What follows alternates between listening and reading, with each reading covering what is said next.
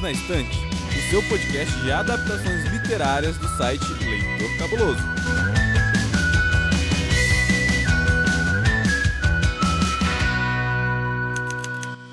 Olá a todos, sejam bem-vindos a mais um episódio do Perdidos na Estante, o seu podcast de livros e suas adaptações literárias. Aliás, não o seu, nós o meu, mas o nosso, mas o de todos. E... Porque aqui é tudo comunista, né? Tipo, Aqui é, nosso tudo comunista, podcast. aqui é tudo cooperação e dominação geral, né? e hoje nós viemos aqui para viver mil aventuras, encontrar piratas, procurar tesouros perdidos e nos divertir com uma galerinha muito doida. Eu sou Paulo Vinícius e para me ajudar a falar sobre a adaptação de hoje, eu convidei uma pessoa muito especial, a rainha dos podcasts, Domênica Mendes. Seja Ah. bem-vinda. que delícia! Mamãe está de volta. Não, pera. Não sei se vai pegar muito bem isso nessa, nesse episódio, né? é verdade. Mas enfim. Paulinho, que delícia. Eu tava morrendo de saudade de gravar com vocês, morrendo de saudade de gravar com você. Então, obrigada pelo convite. Gente, como é bom estar aqui de volta no Perdidos. Vocês não têm ideia. Ainda mais para falar de um filme que é uma das razões do Perdidos na Estante existir. E eu sabia que em algum momento a gente ia ter que falar disso. Com certeza. E hoje nós vamos falar de que, Domênica? De Goonies, Ó. né? Olha Ó, que ó. responsabilidade que nós temos hoje, Eita, não pensei nisso. né? Que coisa isso, hein? e não apenas isso, mas hoje Domênica Mendes chegou para abalar as estruturas do Perdidos, porque ela trouxe um plot twist especial. Diga aí, Do, o que, que você aprontou hoje? Gente, o plot twist da vez é que, pela primeira vez na história do Perdidos na Estante, esse podcast, que já passou de 100 episódios já faz um tempo, nós invertemos tudo. Então, primeiro a gente vai falar do filme e depois, só na semana que vem, a gente vai falar sobre o livro. Sim, a gente enganou vocês. Hahaha. Olha, que que é isso? Do já chega abalando tudo. Então, sentem-se aí, puxem a pipoca e vamos falar de filme, que hoje o negócio é cinema. E eu vou chamar o assistente para falar os dados da obra. Lançado em 7 de julho de 1985, Goonies tem na direção Richard Donner e como roteiristas Steven Spielberg e Chris Columbus. No elenco principal temos Sam Austin como Mike Walsh, Josh Brolin como Brandy Walsh, Jeff Cohen como Gordo, Corey Feldman como Bocão, Cary Green como Andy Carmichael, Martha Plimpton como Stephanie Straybanner, Jonathan K. Hui Kwan como Dado e Annie Ramsey como Mama Fratelli. Então, Do, diga aí, o que, que você aprontou para mim hoje, Do? Paulo, você sabe que faz muito tempo que eu tô com saudades de você? Então, eu tenho um desafio pra você. E o desafio da sinopse da vez, senhor MC Paulinho V, é que você apresente para os nossos ouvintes, essas pessoas maravilhosas que estão nos ouvindo agora, uma sinopse de Os Goonies que mereça a categoria de melhor filme da infância de todo mundo aqui na sessão da tarde. É isso, explique para essa nova juventude aí, a geração pós-millennial, o que, que é os Goonies, Paulo Vinícius? Convença essa galera a assistir esse filme. É simples e difícil assim. E eu nem pedi gira, hein? Meu Deus do céu. Então, gente, Os Goonies é um filme que vai levar vocês por vários lugares, vai te apresentar uma galerinha muito louca, muito louca, uma galerinha que vai tentar buscar um tesouro e vai enfrentar desafios e obstáculos terríveis. E principalmente vai enfrentar uma gangue de bandidos que vai deixá-los de pernas pro ar. Então, é aquele filme que você não pode perder, é essencial na sua estante, no seu cinema, no seu sistema de streaming. Você tem que assistir esse filme, porque ele vai contar a história do cinema pra você. Cara, o duro é que assim, você só vai achar mesmo ou na sua estante, ou talvez na estante, sei lá, do seu irmão mais velho, daquela sua tia da hora, alguma coisa assim, ou na locadora do Paulo Coelho, porque não tem nenhum streaming no Brasil. Pois é, eu fiquei besta com isso, gente. Nossa, que decepção. Como isso? Eu procurei todos os streams que eu tenho e não Pois é. tem. E aqueles que eu não tenho também. E não tem.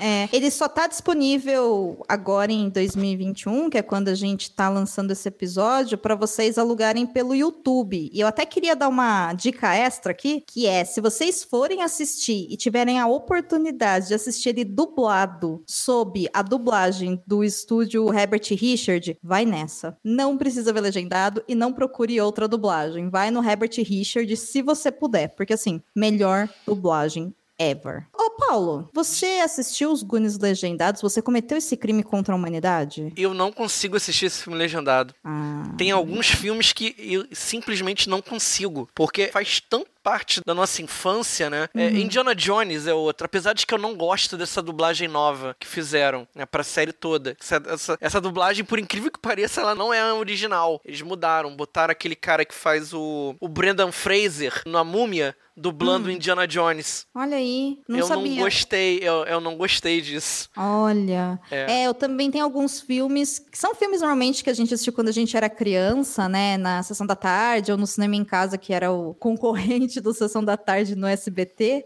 Uhum. E esses filmes, meu, eu também não procuro assim legendado, sabe? É nostalgia total. Inclusive o, o Ace lá do Multiverso X, que ele é super apaixonado por dublagens, né? Ele deve estar batendo palmas agora, tipo, isso, assiste dublado.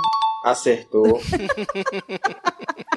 É, De Volta pro Futuro é outro que eu não consigo assistir legendado. Ah, esse eu assisti dos dois jeitos. Vale a pena dos dois, viu? Vale a É. pena dos dois. Agora, os Goonies, eu não tive coragem de cometer esse crime contra a humanidade e assistir legendado. Eu nem me dei ao trabalho, assim. Não, vou assistir dublado. Mas você tem alguma história, né? Você tem algum sentimento pelos Goonies? Porque esse filme, pra gente que, né, infelizmente nós somos mais velhos, né? A gente tem geralmente um sentimento com determinados filmes da década de 80, da década de 90, né? É, assim, nós somos velhos, vírgula, tá? Os Goonies, ele é mais velho que eu.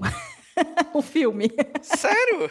Sim. O filme, ele é de 85, eu sou de 88. Então, eu sou mais nova que o filme. Ah. É, mas eu assisti muito ele quando eu era criança, na sessão da tarde, né? E, e eu lembro que era um filme que, assim, saía a chamada na Globo, que ia passar os Goonies. Eu podia estar fazendo o que fosse, eu parava pra assistir, sabe? Eu amava aquilo lá. Tanto que quando a gente conseguiu, né, enfim, comprar um VHS, eu cheguei a comprar uma fita virgem, né? E não tirar o lacre. E tem alguns filmes que eu acabei gravando, né, da TV, e aí eu ia parando nos comerciais pra tentar montar o filme inteiro, sabe? Olha, muito editora de vídeo, Domênica era. né, pra poder assistir várias vezes. E, gente, os Goonies era muito, muito, muito apaixonante. Então, assim, eu tenho um carinho muito grande pelo filme, mas ele tinha coisas lá atrás que me deixavam com o pé atrás, que eu não gostava, e assistindo agora novamente, né, em 2021, eu bato o pé e falo, não, não gosto disso, embora eu entenda hoje um pouco mais do porquê que tem aquilo lá, mas não, não são coisas que eu gosto no filme. Mas, no geral, eu acho um filme muito chuchu, assim, ele é muito especial pra mim. E você, qual que é a sua relação? Porque você é mais velho que o filme. Sou mais velho que o filme, por Ah, que sabia.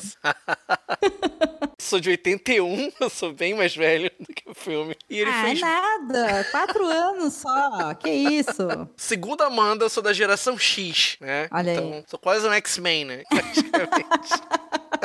Eu acho que eu perdi a conta de quantas vezes eu assisti esse filme. 10, 20, 30 vezes. Porque, assim, é, é aquele filme que não importa se você pega ele no meio, se você pega ele no finalzinho, você para pra assistir. Né? Porque Uhum. ele é muito divertido, ele tem um um humor ingênuo. Eu sinto falta desse humor nos dias de hoje, né? E eu brinquei muito de caça ao tesouro quando eu era pequeno. A gente Olha. fazia aqueles mapas, igualzinho o que o Mike ele tem acesso no filme. A gente criava uns obstáculos que a gente precisava encontrar nos pistas, não sei aonde. Cara, eu cansei de brincar desse jeito quando eu era pequeno. Então, assim, eu tenho uma relação muito especial com ele, sabe? Ai, que incrível, que incrível. Eu acho que os Goonies, assim, essa coisa do mapa que você tá falando, pra mim, assim, tá muito no mesmo desejo que eu tinha, que era receber minha carta de Hogwarts quando eu tinha 11 anos de idade, sabe? Uhum. Tava em eu achar, né, um mapa do tesouro. Embora pra mim isso não fazia tanto sentido, porque eu moro numa cidade que não tem praia.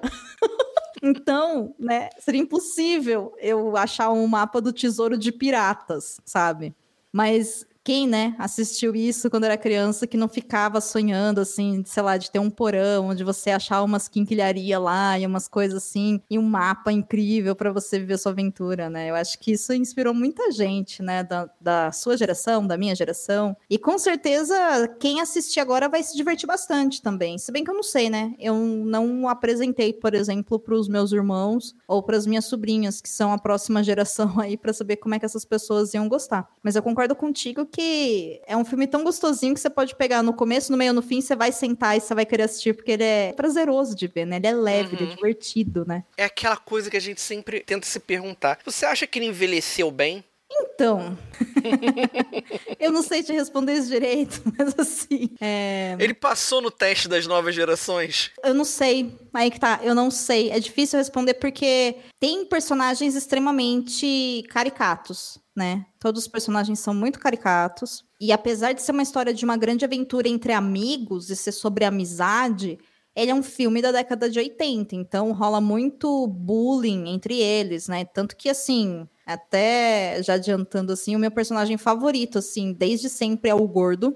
Eu acho ele espetacular. Eu acho Sim. que a dublagem ajuda muito, porque o dublador dele é, incrível, né? As falas dele são ótimas. E ele sofre bullying dos amigos, né? Pelo fato de ele ser gordo. Isso era uma coisa que me incomodava quando eu era criança. Acho que justamente por eu também ser uma criança gordinha, né? Isso já era uma coisa que eu olhava e falava assim: nossa, gente, né? Vocês podiam ser amigos melhores dele. E eu acho que ainda tem isso. Mas acho que tirando essa parte do bullying, né, que tem, o restante eu acho que é ok, assim, tanto que é um filme razoavelmente inocente, assim, né, tem ali um pouquinho, sei lá, tem os caras sendo babacas com as meninas mais velhas, mas é, é isso, né? Elas reagem a isso, então eu acho que tá ok. Mas a última cena mesmo, assim, do lá pro final, eu vou falar, gente, mas assim, a última cena que não vai significar spoiler, tá? Para quem não assistiu. Calma, eu não vou contar o final, eu só vou falar literalmente de uma ceninha no final, que me incomodou um pouquinho. Tem um casal, né, que são ali, acho que já de adolescentes, que eles têm em torno de uns 17 anos, 16, 17 anos, e eles se beijam. E aí, quem vê eles se beijando são os pais e outras pessoas que estão relacionadas ao cara. E aí o pai do cara vira e fala: Olha, mas você tá vendo isso? Né, pra mãe do rapaz. E aí a mãe do rapaz fala: Ah, mas isso daí é problema pra mãe dela resolver sabe? Então, essa jogada, assim, eu olhei e falei, uhum. nossa, né? Que errado, sabe? Que desnecessário. Mas, de novo, é um filme de 85 né? E ainda hoje a gente tem esse tipo de comportamento. Então, assim, o problema não tá no filme, o problema tá na sociedade, entendeu? Mas uhum. tendo isso, eu acho que é super ok, assim, não tem, tem. Até que tem um pouquinho de palavrão, né? Eu assisti. Tem, eu, eu fiquei besta, porque assim, até também te. Inspirado por você, o que me incomodou também foi que assim, eu não tinha ideia de que o filme ele tinha umas sininhas meio pesadas, né? É. É, ele não é tão pra criança, criança, assim, né? Porque hoje a gente tem. Quando alguém se propõe a fazer um filme, sei lá, é, para todas as idades, e uhum. o filme tem uma vibe assim de aventura, a história ela é meio boba, boba mesmo, né? Uhum. E aqui você vê algumas, tipo assim, tem um cara morto dentro do freezer, né? Os caras querendo fazer picadinho, tem. Ah, não, mas isso tinha na Globo. Isso eu lembro. O filme que passou na Globo, né? A versão uhum. editada da Globo, tinha essa cena do defunto, tinha, tinha. né? Do vou fazer tinha. picadinho e tal. Mas acho que não tinha muitas cenas relacionadas à parte sexual, né? A cena do Bocão falando em espanhol, falando um monte de coisa errada, eu acho Sim. que aquilo lá não tava na Globo. Não lembro. Sabe? Eu não lembro. Falei, o quê? O Bocão tá falando isso? Caraca, não lembrava, entendeu? É. Então tem algumas cenas, assim, que falam assim, cara, é... essas cenas, assim, são. Tenho minhas restrições a determinar pra ser pra todas as idades, mas ok. Eu entendo que era uma outra época também, né? A gente Sim. tinha tinha essas brincadeiras de bullying, elas passavam ainda, né? Uhum. Hoje elas já não são mais tão bem vistas. A nossa sociedade que avançou em determinadas pautas e deixou outras uhum. coisas lá para trás. Porque se a gente for pegar pontinho por pontinho no filme, a gente vai encontrar vários problemas, né? Mas, Paulo, complementando um pouco dessa reflexão que você está fazendo, eu acho que é importante a gente realmente considerar a época né, que ele foi feito. Ele é de 85. E naquela época, filmes para família, meu, era cheio de piadas sem graça, era cheio de bullying, era cheio de, às vezes, insinuações sexuais, assédios. Isso era uma coisa. É Sim. muito estranho a gente pensar nisso, né? Mas toda vez que a gente faz um episódio aqui, que aí eu passo por essa experiência de revisitar um filme que eu assisti na minha infância, eu fico chocada de como o que eu lembro do filme, porque o filme que eu assisti era outro filme, sabe? Por causa dos cortes, né? Que normalmente a televisão faz, mas aí também tem a questão da época, tem a questão da legislação do país, né? Que cada país coloca ali, né, a sua categoria, né, de idade de maneira diferente, tipo de conteúdo que pode ir em determinado horário, coisa assim. E os Goonies, você reassistindo ele inteiro, agora que você é adulto, você consegue perceber, por exemplo, esses aspectos que não são tão legais. Eu acho que vale aqui até salientar que, por exemplo, só temos duas personagens meninas na história, né? Tirando a mãe dos personagens. Que mal e porcamente participa, né? É, e faz ali um papel de a mãe bruta, né? A mãe que briga o tempo todo com eles, o que dá pra entender porque a história é das crianças. Então, assim, é entendível, mas, né, ela não tem uma grande importância na trama toda. E aí tem só as duas meninas, mas não tem um negro no filme inteiro, sabe? Não tem um negro, gente. Eu fiquei, como assim, sabe? Como assim? São questões que hoje a gente olha e a gente consegue perceber que havia coisas piores, né, do que a gente conseguia enxergar lá atrás. Mas eu acho que, no geral, apesar disso, ele é uma história gostosa de ser assistida, né? Então, assim, eu espero que nunca, nunca, nunca façam um remake disso, por favor. Eu tenho Sim, medo. Eu, eu tenho medo. né? Ultimamente o pessoal tem errado muita mão com remakes. E sem falar que é Steven Spielberg e Chris Columbus, né? E a magia do Chris Columbus não tem igual, né? Ou homem pra fazer filme que pra criança é gostoso de assistir, né? Sim, é incrível como ele tem um espírito de criança, né? Tem, tem. Pois é. Eu acho maravilhoso, eu acho maravilhoso. Então, gente, eu vou passar mais uma vez para o nosso assistente, para no próximo bloco nós falarmos sem nos preocuparmos em soltar spoilers. Então, assistente, solta aí. O filme foi rodado em sequência ao longo de cinco meses, e esse foi o primeiro filme de Josh Brolin. O elenco do filme foi proibido de ver o navio pirata antes da cena em que ele aparece pela primeira vez. A ideia era captar uma sensação de espanto e maravilhamento que fosse real. Estamos de volta, do Agora liberou geral. Pode falar o que Uhul! você quiser. E aí, minha pergunta básica é: você gostou da, da, da turminha, como toda. Você tendo assistido agora mais adulta, né? Com um outro olhar. Né? O que, que você achou do, do Mike, do Gordo, do Bocão, do Brand e das meninas? São muitos personagens, né? é. Curiosamente, quase. é, Assim, claro, o Mike é o, o protagonista. Apesar de que Aham. no livro ele é mais protagonista do que no filme, né? Mas a gente fala isso depois. Aqui É. eles dividem um pouco, né, a cena. É, eu acho que o filme ele é bem dividido mesmo pelos personagens. Eu acho que você tem razão. Tanto que, curiosamente, né? O Mike, que é o personagem do ninguém mais, ninguém menos que Sean Austin. Que é ninguém mais, ninguém menos que o Sam do Senhor dos Anéis, gente. Um picoco de criança naquela época que ele fez o filme. Eu acho que ele é o primeiro nome que aparece nos créditos do filme.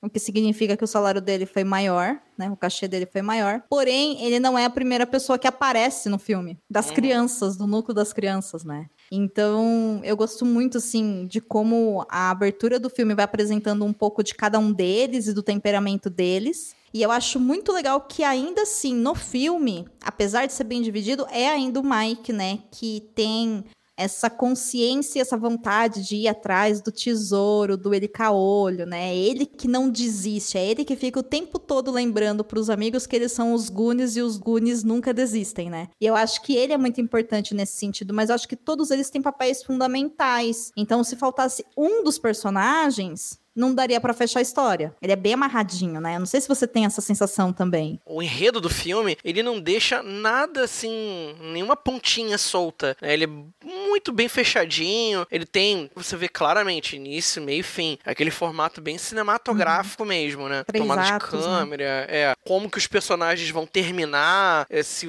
vão terminar com alguém, se não vão terminar com alguém, se vão terminar em uma outra situação, né? É muito bem fechadinho nesse ponto. E aí vem um pouco da direção do Richard Donner, né? A gente tá falando do Chris Columbus e do, do Steven Spielberg, que são os nomes que mais chamam a atenção, mas a gente tem lá a mão, né? A mão invisível do Richard Donner controlando tudo. E Uhum. Nos filmes do Superman, ele também faz isso. Deixa tudo bem amarradinho, ele não deixa nada que você possa dizer assim, ah, ele esqueceu disso aqui, né? Nada fica esquecido por ele, propriamente. Agora, o que, que você acha de Josh Brolin, né? Na sua, na sua versão mais novinha, né? Quem diria, né? Então, eu olho pra aquele moço e eu falo, eu sei que eu te conheço hoje adulto, mas eu não sei quem ele é. Eu demorei pra identificar. Eu só quando eu fui ver o nome do escritor, eu falei, Josh Brolin? O quê? Tá, então, mas é isso, Paulo. Que, que filme que esse homem fez? Josh Brolin. Ele tem um rosto que, que é familiar. Ah, ele é o Thanos. É o Thanos. Eu tinha esquecido. É o Thanos. Você imagina Gente, o Thanos fazendo assim? parte de uma caçada ao tesouro? Olha.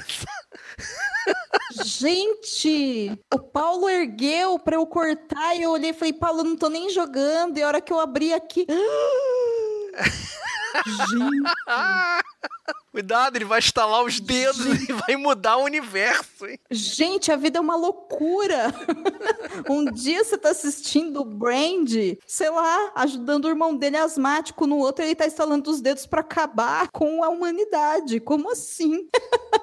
que maravilhoso. Que maravilhoso. Os Goonies foi o primeiro filme que ele fez, né? Foi, tá vendo? O que acontece quando você não consegue namorar. A Andy deu um fora nele, ele resolveu pegar as joias do infinito. Ah, com certeza foi assim, não há dúvidas. Igual o Mike, que gostava tanto de amizade, foi correr atrás do Frodo pra segurar no anel. É. Essa Tá frase ficou vendo? meio estranha, gente. Desculpa aí. Mas enfim, essa, essa história que eles vivem, né? A gente pode, a gente pode entender como sendo um rito de passagem pra eles, né? Porque Pode. até no começo do filme, o, o Mike ele dá uma sinalizada, né? De que, olha, essa aventura que a gente vive nesses dois dias, ou um dia e meio, né? Me modifica pra sempre. Parece um- uma coisa assim, ah, vou passar de uma visão mais infantil das coisas pra uma visão um pouco, um pouco mais séria sobre o que, que eu devo fazer, o que, que eu não devo fazer. Como você vê essa passagem deles, Odo? Cara, eu vejo o contrário. Eu vejo que eles, quando eles descem pros túneis e eles. Enfim, ó, não vou nem pegar lá da parte que eles estão descendo pros túneis pra ir atrás do tesouro, tá? Eu vou de antes, né? Quando o grupinho se reúne e eles vão lá em cima. E acham, entre tantas coisas que o pai deles tinha lá no sótão, eles acham um mapa, eles acham roupas, eles começam a brincar um com o outro ali. E depois o grupo de amigos, né, que é o Mike, o Dado, o Bocão e o Gordo, decidem prender o Brand pra conseguir fugir, porque o Brand, ele é adolescente. Então, ele não é mais criança. Né? Ele tá sempre fazendo aquele papel do irmão que fala não, que cuida, né? A própria mãe fala muito: olha, você não pode deixar o seu irmão sair de casa. E nesse caso, o irmão quer sair de casa para viver uma aventura, para ir atrás do tesouro do Iri Caolho. E eu acho que essa história, na verdade, ela é uma história que remete muito à liberdade que a criança precisa ter quando ela precisa ser ela mesma, né? Porque a gente não deu contexto na parte sem spoilers, mas a história toda rola porque o grupo, né, que mora ali nas docas Guni, que são os garotos aí e as garotas que se auto-intitulam, né, os Goonies, eles estão passando juntos o último final de semana da vida deles, porque todos eles vão ter que sair de lá, por causa de um empreendimento que, enfim, vão pegar lá a hipoteca da casa de todos eles, eles vão ter que mudar de cidade. Então esse grupo vai se desmanchar. E eu acho que essa coisa de você saber que você nunca mais vai ver seus amigos e que você vai ter que amadurecer por causa disso, porque você vai ter que recomeçar em outro lugar, é na verdade o ponto que faz eles se unirem para eles serem eles mesmos, para eles voltarem a ser crianças, sabe? Tem uma cena muito bonita quando eles estão lá embaixo e tem o poço, né? E eles têm a oportunidade de sair do fundo do poço, literalmente. E aí o Mike fala isso, né? Lá fora a gente não é nada, aqui embaixo a gente pode ser quem a gente é. E olha o poder disso dito por uma criança, sabe? Sim. É muito maravilhoso. Então, assim, é um amadurecimento?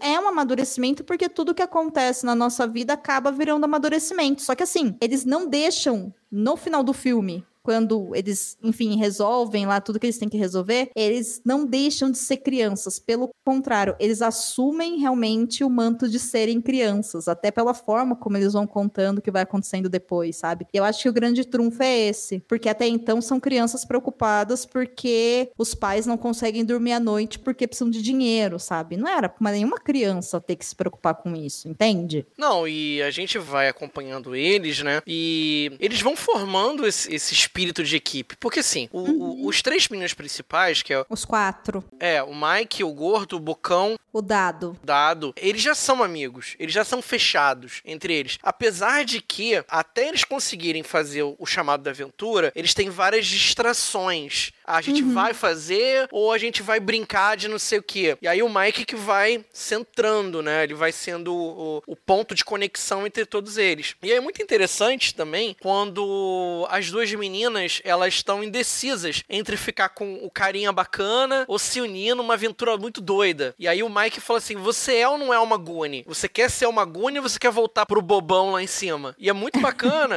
é, é, porque assim, aqui você é alguma coisa, lá foi aquilo que você trouxe, né? Ela fica tocada pelo discurso dele, né? Pelo acolhimento, né? É, né? Uhum. É alguma coisa que, que une eles de uma certa forma. Ah, é um local, mas a gente poderia criar uma conexão através de várias coisas. Pode ser uma experiência. Eu penso Goonies hoje e eu já imagino Stranger Things, com aquela galerinha que se uniu por Sim, causa de uma total. situação, né? Por causa de uma. Aquilo ali não é um local, é uma situação que serviu pra Sim. ligá-los. Né? Nos Goonies não, é um Sim, local. sim. Então esse É. local é o que vai dar identidade pra eles. É, mesmo porque quando as duas meninas chegam pro grupo, elas já conhecem todos eles, né? E eles também conhecem elas, inclusive eles brincam ali o tempo todo com o outro, né? Eles ficam se provocando e não sei o quê. Tanto que rola muito cala-boca, eu achei incrível isso. Eu acho que, sei lá, se Uhum. você for beber shots de tequila, cada vez que algum deles manda o outro cala-boca, você vai terminar o filme pra lá de Bagdá, sabe? Mas enfim, elas saem lá do lado do bobão por uma questão, na verdade, de assédio, porque o bobão é um cara rico da cidade que tá interessado em uma das meninas, que também é o interesse do Brandy, né? O interesse amoroso lá do irmão do Mike, e ele tá sediando ela, entendeu? Então, assim, o que faz elas se aproximarem deles é o acaso, mas o acaso também proporcionado através dessa ação errada desse rapaz, né? Desse assédio, junto com o fato de que ele colocou em, em risco a vida do Brandy alguns minutos atrás, né? Mas assim, também, a gente tá fazendo uma baita de uma mega análise de coisas que estão no filme, mas que não são o objetivo do filme em si, né? O objetivo ali é que cada um deles e isso é muito interessante porque realmente é cada um deles mesmo tem um papel importante naquele grupo. Então, se as meninas não tivessem chegado naquele grupo, eles não iam conseguir passar da etapa, por exemplo, do piano, porque nenhum Sim. deles sabe tocar. Entendeu? Então, assim, nada é perdido, né? E isso realmente só acontece depois que a Andy aceita, né, que ela pode ser uma Guni também.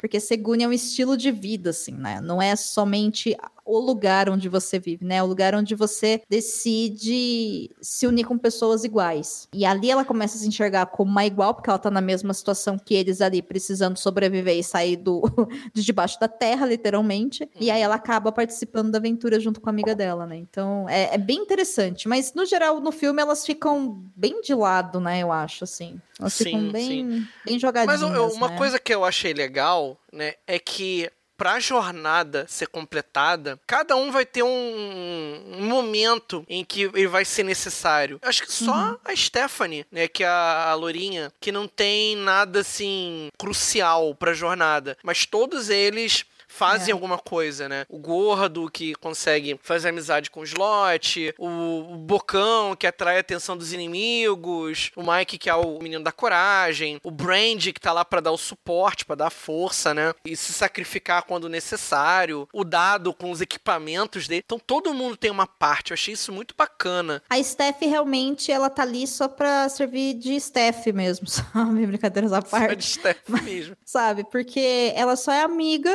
da menina e conhece todos eles, mas ela não tem nenhuma ação que é super importante pra história acontecer no filme, né? Implicar muita com Bocão. impressão. É, mas assim, ela implica com ele e até então ok, mas a implicância dela não é motivo para ele agir de determinada maneira, entendeu? Uhum. Não chega nem a alguma insinuação de que eles vão ser namoradinhos, nem nada do gênero. Não, Parece, mas não. não. fica claro. Não vai pra esse lado, né? Ela é uma personagem completamente à parte deles. Então ela tá muito no papel mesmo de ficar ali. Ah, sei lá, meu, é quando você entra num grupo que você é acolhido pelo grupo e você faz parte do grupo, mas você não faz nada, sabe?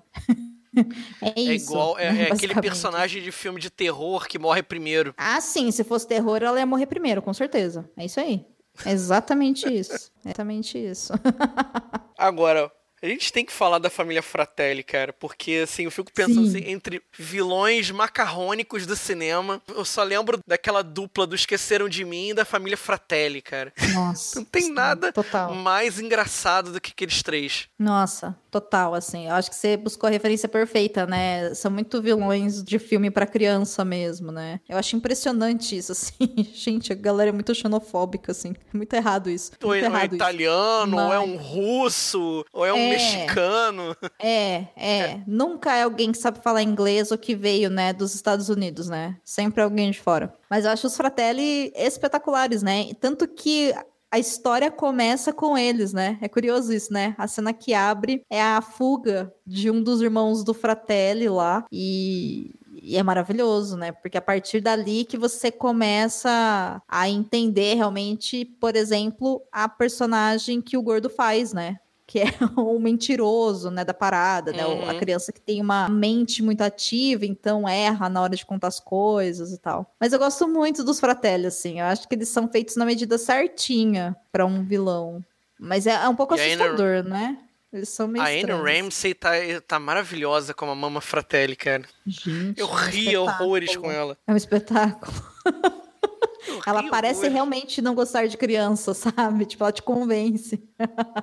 E ela fez vários filmes com, com esse estilo, né? Meio, meio comédia. Tem um outro filme que ela faz a, a mãe chata do, do, do- cara que é adulto. Eu esqueci o filme agora. É um do trem. O protagonista faz vários planos pra tentar atirar ela do trem. E ela Olha tá aí. muito parecida. É. Ela tá muito parecida nesse filme, assim. E é- os dois também são muito vilões pastelão mesmo. Mesmo um deles, Uhum. aquele do óculos, parecendo ser meio sério, mas assim, do nada ele faz uma piada, assim. Eu lembro do gordo com um sorvete na mão, e ele comendo sorvete, e ele tentando tirar, é, fazer um interrogatório com ele pra saber onde é que estão seus amigos. Pera aí, deixa eu terminar meu sorvete aqui. É, muito é. engraçado. Não, maravilhoso. Maravilhoso. O- os vilões são ótimos, né? Os vilões são ótimos. E o são Slot? O que que você achou do são- Slot? O slot eu gosto do slot. Eu sempre gostei do slot, Paulo. Eu sempre gostei dele. Eu, quando eu era criança, eu assisti pela primeira vez, eu assustei. Né, porque a cena é feita mesmo pra assustar a criança. Então, quando ele vira Uhum. assim, você fica meio. "Ah!" Mas eu acho a interação dele com o gordo, quando eles colocam o gordo junto com o slot,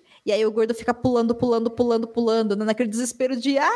E fica, sabe, super tipo, eu não sei o que fazer, que o slot começa a rir dele. Cara, Uhum. tão espetacular, é tão maravilhoso, porque é isso, né? A gente tá lidando com uma criança que tá preso na mão de pessoas ruins. É claro que ele tá assustado, né? E eu acho o Slot espetacular, espetacular. Você gosta do Slot, que é louco por chocolate? Eu lembro dele, não sei se você chegou a ver, Douglas, quando você era menor, é do desenho dos Goonies que passava na Globo. Não assisti, Tinha um não. desenho e eles, eles fa- faziam altas aventuras, sempre procurando um tesouro qualquer. E o Slot estava sempre vestido de pirata, aquela, com aquela espadona de pirata. Ai, e era, era um dos meus personagens favoritos. Eu gostava dessa relação entre ele e o gordo. Né? Sempre foi muito divertido.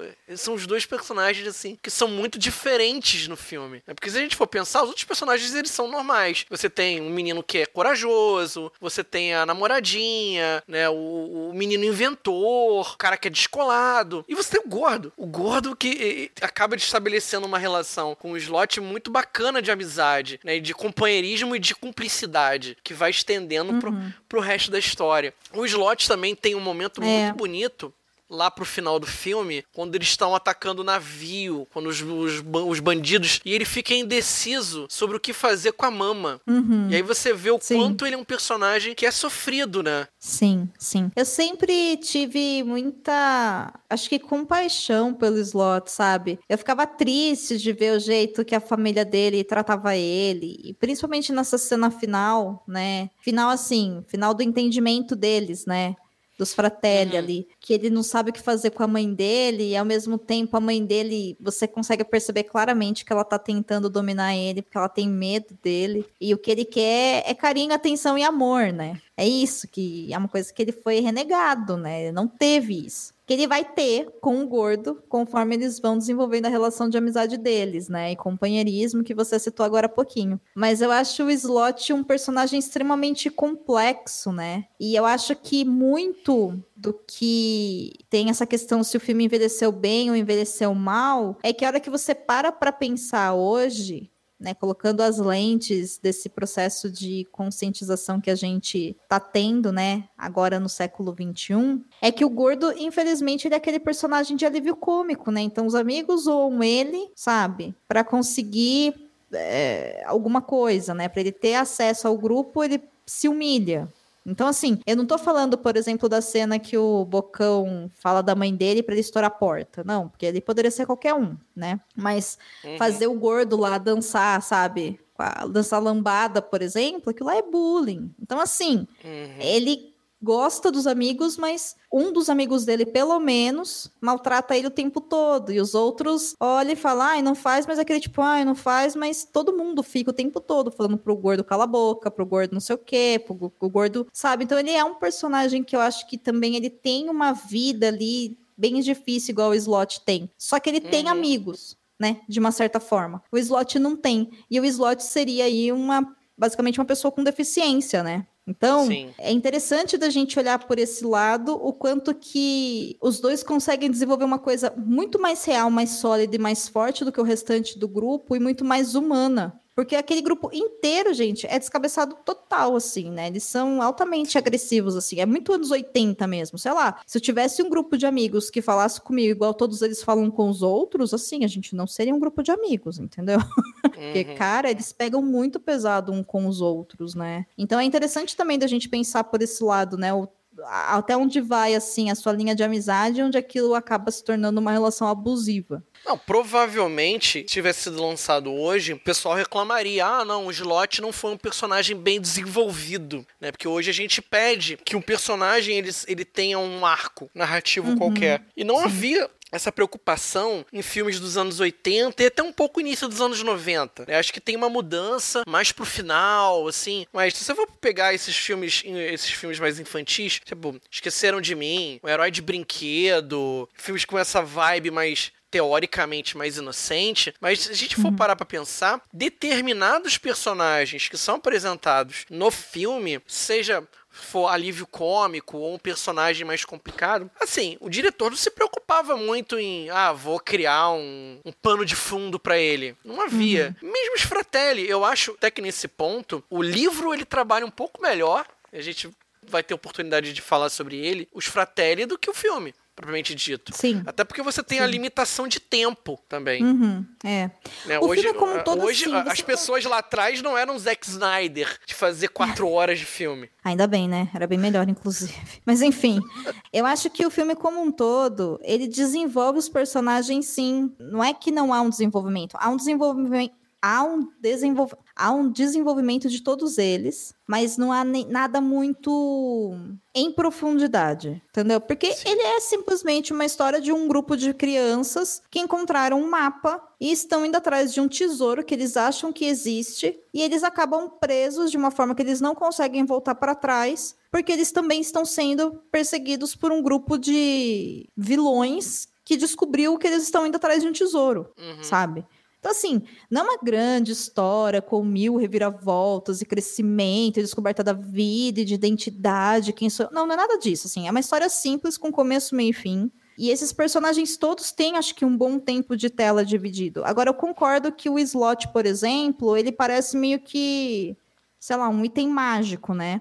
Se bem que, assim, o ator, ele é tão bom E é tão bem encaixadinho que você consegue entender que ele sofre Sim. na mão da família, depois ele desenvolve uma relação com o gordo de confiança, e aí ele faz. Então, assim, fica muito bem encaixado, mas falta realmente, né? Quando você assiste, você fala, puxa, eu queria saber mais desse personagem, eu queria que ele tivesse me contado mais alguma coisa da história dele. E não é que você quer saber a história dele do passado, você queria, por exemplo, que é uma coisa que eu sinto falta, tá? Até hoje, eu, eu reassisti esse filme hoje pra gente gravar. E me veio de Uhum. novo essa sensação de, poxa vida, eu queria ter visto o gordo e o slot passando pelas mesmas armadilhas e lugares que o outro grupo. Ah, mas você já acabou É de ver. verdade. Não importa.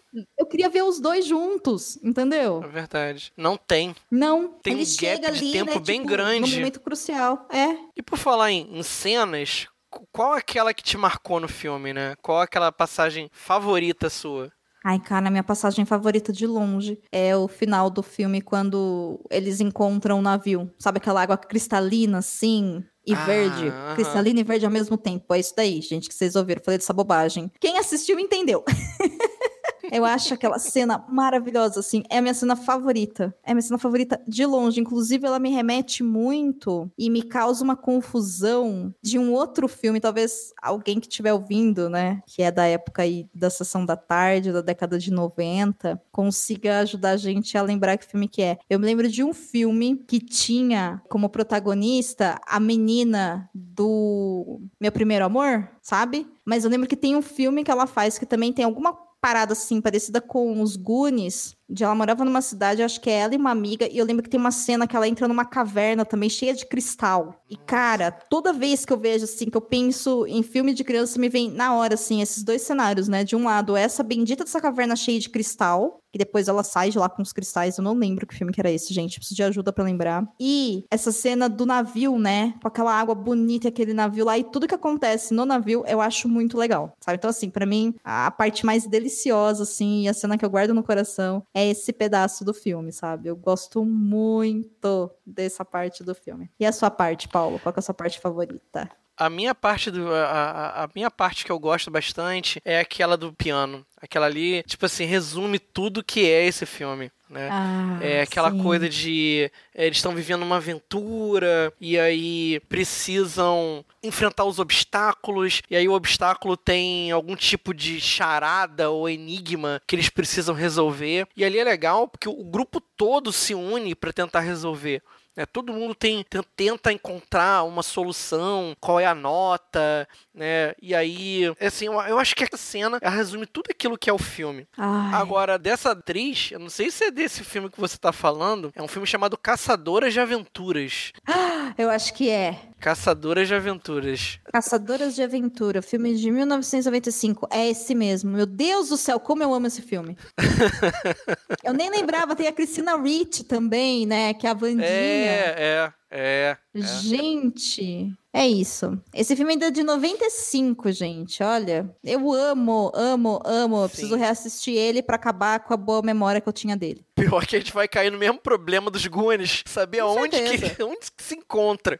Com certeza. Vários desses filmes da década, das décadas de 80 e 90 estão com esse problema. É, é. Mas assim, com certeza também eu vou assistir e eu vou achar que não é legal mais, sabe? Que na minha cabeça é muito melhor. Mas amo, amo, amo. E assim, eu, por algum motivo, essas duas cenas na minha cabeça, sabe? Elas fizeram um grudinho e uma, uma sempre puxa a outra, sabe? Eu não sei por quê. Eu não sei, eu acho que talvez seja a fotografia, que é muito bonita, né? É muito Pode bonita, ser. então Pode né? ser. Eu acho que Uhum. eu olhei e falei, uau, que coisa incrível, como é que alguém conseguiu filmar isso? Ah, nem é de verdade, sabe? Mas podia ser, e eu podia estar lá, sabe? acho que foi por aí. Fique se imaginando no lugar, né? É isso, então, nossa, amo, amo, amo, amo, amo, amo, amo demais. Ei, você quer encontrar um mundo secreto de adaptações literárias? Sim, mas onde? Perdidos na Estante. Paulo, mas assim, estou curiosíssima com uma coisa. Você recomenda Hum. esse filme para as pessoas assistirem agora em 2021 ou em 2022 ou lá no futuro, além de 2021, quando as pessoas estiverem ouvindo a gente conversando aqui? É, então, ele é um filme que ele, ele envelheceu meio esquisito, né? Assim, eu adoro.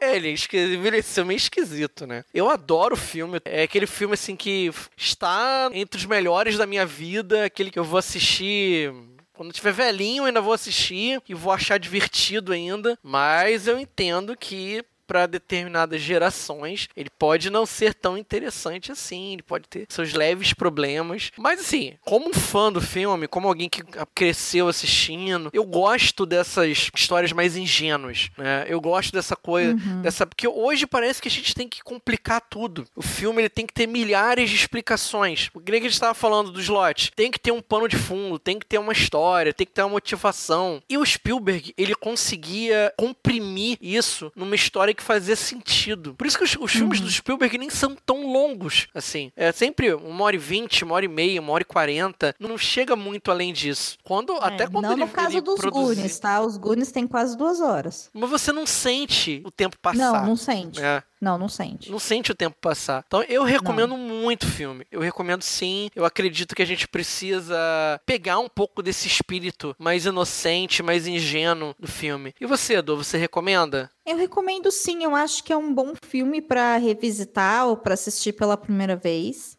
Né? Volto a reiterar, se quem estiver ouvindo a gente tiver a oportunidade de assistir dublado, como a dublagem do Herbert Richards, pode ir, porque assim, é maravilhoso. Ele tem esses pontos que eu acho que vale a pena sim a gente né, perceber que não é legal, como por exemplo a questão da gordofobia, né? E ele é cheio de estereótipo. Então, o asiático é o cara das invenções, sabe coisa assim? Mas uhum. é uma história divertida, é uma história sobre amizade, é uma história simples. Então é gostoso para passar um tempo, sabe? Então faz uma pipoca lá e assiste para tirar suas próprias conclusões. É um filme que eu guardo com carinho, sabe? Guardo com carinho e eu sei que a gente tá super numa onda, né, de remakes e tal, mas eu torço muito e vou falar isso de novo para que ninguém queira fazer um remake ou um filme 2.0, sabe? Porque ele tá bom aonde ele está, sabe? Não precisamos de mais, já foi suficiente, né? E os Goonies têm uma legião de fãs absurda, absurda. Então, eu acho que ele é um daqueles filmes que marca muito uma geração, e isso é bom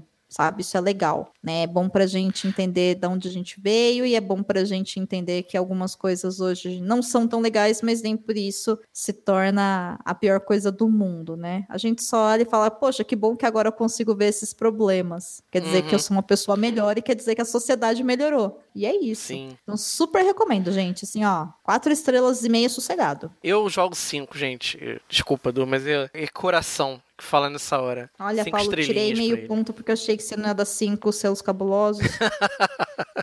Até errei a unidade do negócio, falei estrelas, era selo. Ai.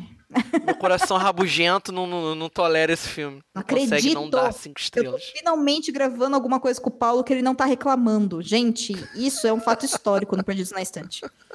Nunca mais vai acontecer. É isso, né? É isso. Chegamos ao final desse episódio e eu quero agradecer muito a participação da Domênica. A gente já estava com muita saudade dela aqui no, no nosso Perdidos, na nossa casinha, né? E Dô, diga aí, dê os seus recados finais, fala como que as pessoas te encontram nessas redes sociais do nosso Brasil Varonil. Ah, não, Brasil Varonil não, porque Varonil é uma palavra feia e machista. É. Não gosto de é, Brasil Varonil. Mas, ó, vocês me encontram, gente, nas internets desse Brasil ou fora do Brasil, porque a internet é uma coisa mundial. Lá no Twitter e lá no Instagram, em arroba Domenica Mendes. Eu também dou uma passadinha às vezes, né, nas redes sociais do Perdidos na Instante, mas eu só dou aquela butuca, olho e falo, os meninos que se virem, e saio. Eles que lutem, não é mesmo? Paulo Vinícius aí cuidando do Twitter do Perdidos e o Thiago cuidando lá do Instagram. Eu olho e falo, muito bem, e saio. E é isso. E acredito que em breve eu retorne aqui pro Perdidos para mais um episódio, pelo menos um esse ano, mas acho que mais uns dois ou três eu volto. E é muito bom gravar com você de novo, Paulo. Eu tava morrendo de saudades do Perdidos, tava morrendo de saudades de gravar com você. Eu tô muito feliz, ainda mais porque a gente falou desse filme tão gostoso e tão importante na nossa vida, né? Sim, sim. Então, me sigam, gente. Pode me seguir à vontade, sou super acessível, adoro conversar, pode me chamar lá. E claro, né? Por favor, deixa seu comentário aqui no Perdidos, o que que os Goonies remete aí para sua vida, né? O que que significa para você poder reassistir os Goonies? Eu tô bem curiosa, assim, espero que vocês comentem, porque depois esses comentários serão lidos na live lá na Twitch né, no canal que eu e o Baço temos, que é twitch.tv barra casal de podcast. Lá a gente faz as lives de leitura de comentários e comentários dos comentários, e também é onde a gente grava e transmite ao vivo a gravação do episódio especial do Escolha do Ouvinte, né? Que é um dos prêmios aqui que são oferecidos para os nossos apoiadores e as nossas apoiadoras. Então, de vez em quando eu tô na Twitch, assim. Acredito que toda semana, para falar a verdade. Então vocês podem passar por lá também se vocês quiserem. E você, MC Paulinho V, aonde que a gente te encontra? Vamos fazer de conta que eu não te sigo. Como é que eu te sigo? Ah, bom. Além de vocês me encontrarem aqui no Perdidos na Estante, vocês vão me ver bastante, pelo menos por algum tempo, né? Para a alegria de uns e tristeza de outros. Dramático. Vocês podem me encontrar também no site do Ficções Humanas, no www.ficçõeshumanas.com.br ou nas redes sociais do Ficções Humanas, no arroba Ficções Humanas no Twitter ou no arroba Ficções Underline Humanas no Instagram. E agora eu vou deixar vocês com o nosso assistente, que vai dar mais alguns recadinhos para vocês. E espero vocês no próximo episódio. Contribua para novos episódios do Perdidos na Estante em catarse.me barra leitor underline cabuloso ou no PicPay.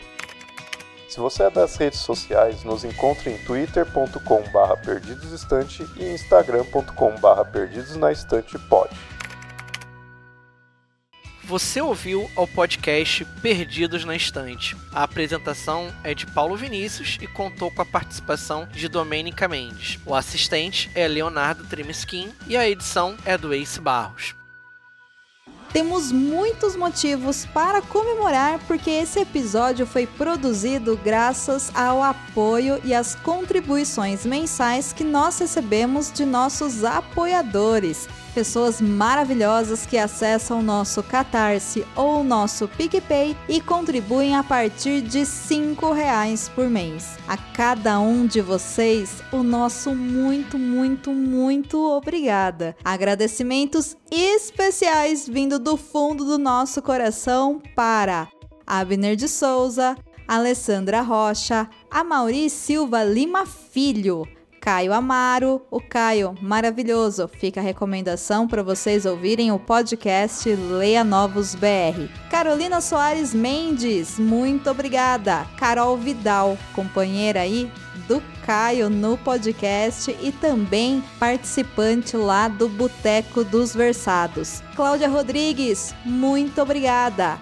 Clécius Alexandre Duran, Deise Cristina, Edgar Egawa, que está de volta. Bem-vindo, querido. Igor Bajo, Janaína Vieira, bem-vinda de volta. Leandro Gomes, Lucas Roberto Arraes Domingos. Alu Bento, beijo Lu.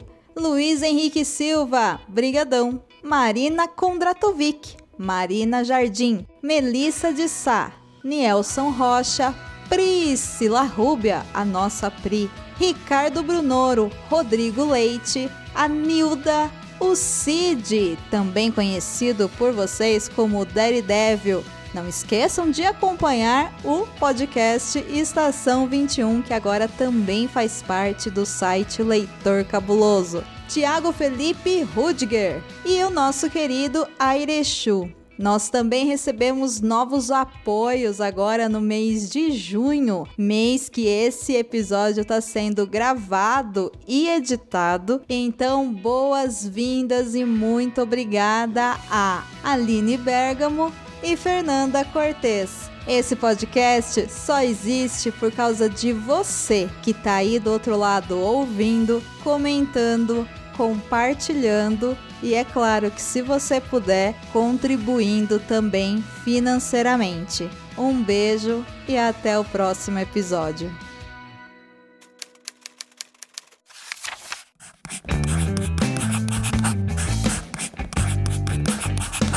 Esse podcast faz parte do site Leitor Cabuloso. Conheça nossos conteúdos em www.leitorcabuloso.com.br.